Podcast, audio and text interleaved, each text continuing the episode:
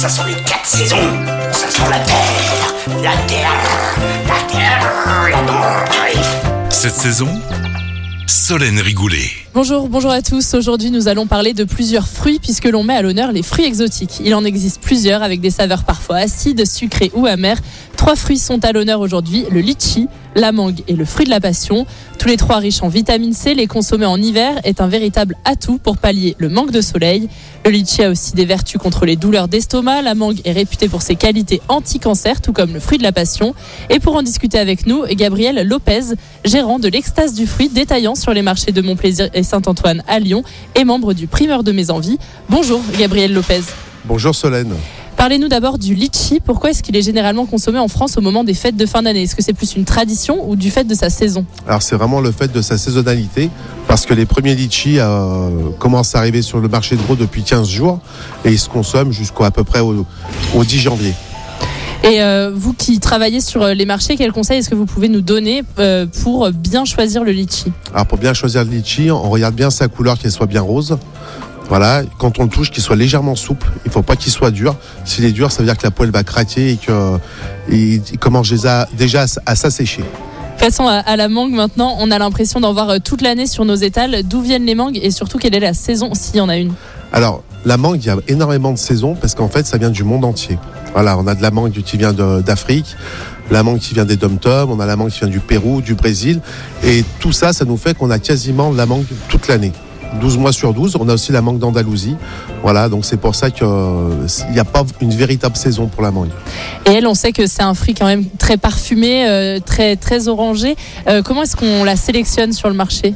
Alors c'est pareil, il faut que la mangue, euh, elle ait une belle couleur, euh, alors, suivant les suivant les, les variétés, mais sur, sur, en ce moment, on est sur une mangue du Pérou, il faut qu'elle ait sa face rouge et sa face euh, orange, et qu'elle soit, qu'elle ait pas trop de face verte. Il faut, il faut, ou sinon, il faudra la consommer un peu plus tard. Et au niveau du toucher, on privilégie une mangue qui est plus dure pour la conserver plus longtemps à la maison ou un peu plus prête à, à consommer, on va dire? L'acheter prête à consommer, c'est toujours mieux. Voilà, parce qu'une mangue, une mangue bien mûre sera toujours bonne. Une mangue dure, des fois, on peut être déçu quand même si on la consomme trop tôt. Il me demander conseil à son commerçant. Ok. Et parlons euh, fruit de la passion maintenant. Lui, il se consomme uniquement cru. Expliquez-nous comment on le choisit et on le conserve surtout. D'accord. Alors le fruit de la passion, on le choisit. Alors là, là on peut l'acheter d'une peau très lisse et le laisser un petit peu s'assoupir quelques jours à la maison. Dès qu'il commence un petit peu à friper, suivant les, suivant les, les variétés, il est mûr à point. Voilà. Il y en a certains qu'on peut manger très fripés, comme le fruit de la passion de la Réunion.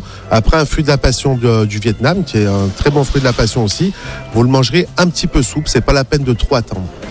Et alors, euh, le fruit de la passion en France, on le cultive dans les dom-toms, notamment à la Réunion. Oui. Euh, Qu'est-ce qu'il a de plus que les autres? Ah, Le fruit de la passion de la Réunion, c'est un de mes préférés parce que quand, bon, déjà, la, la saison est plus courte pour le coup, et on le trouve toujours un petit peu plus sucré. Donc, il a, il a, il a sa saveur plus il a un taux de sucre euh, supérieur aux autres. Et on termine en cuisine avec les fruits exotiques. Donnez-nous votre recette pour euh, associer ces trois fruits exotiques.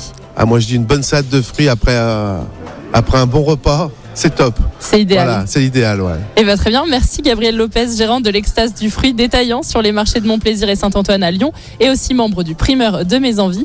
À savoir qu'un Français consomme en moyenne 7,5 kg de fruits exotiques chaque année, sans compter la banane évidemment. Et la majorité des fruits exotiques viennent d'Asie, d'Amérique du Sud ou de nos dom-toms. Et puis nous, on se retrouve la semaine prochaine avec un autre produit de saison. Cette saison, avec le marché de gros Lyon-Corba, expert en saveur, expert en fraîcheur. À retrouver en podcast sur l'appli Lyon Première et sur lyonpremière.fr. Écoutez votre radio Lyon Première en direct sur l'application Lyon Première, lyonpremière.fr et bien sûr à Lyon sur 90.2 FM et en DAB+. Lyon Première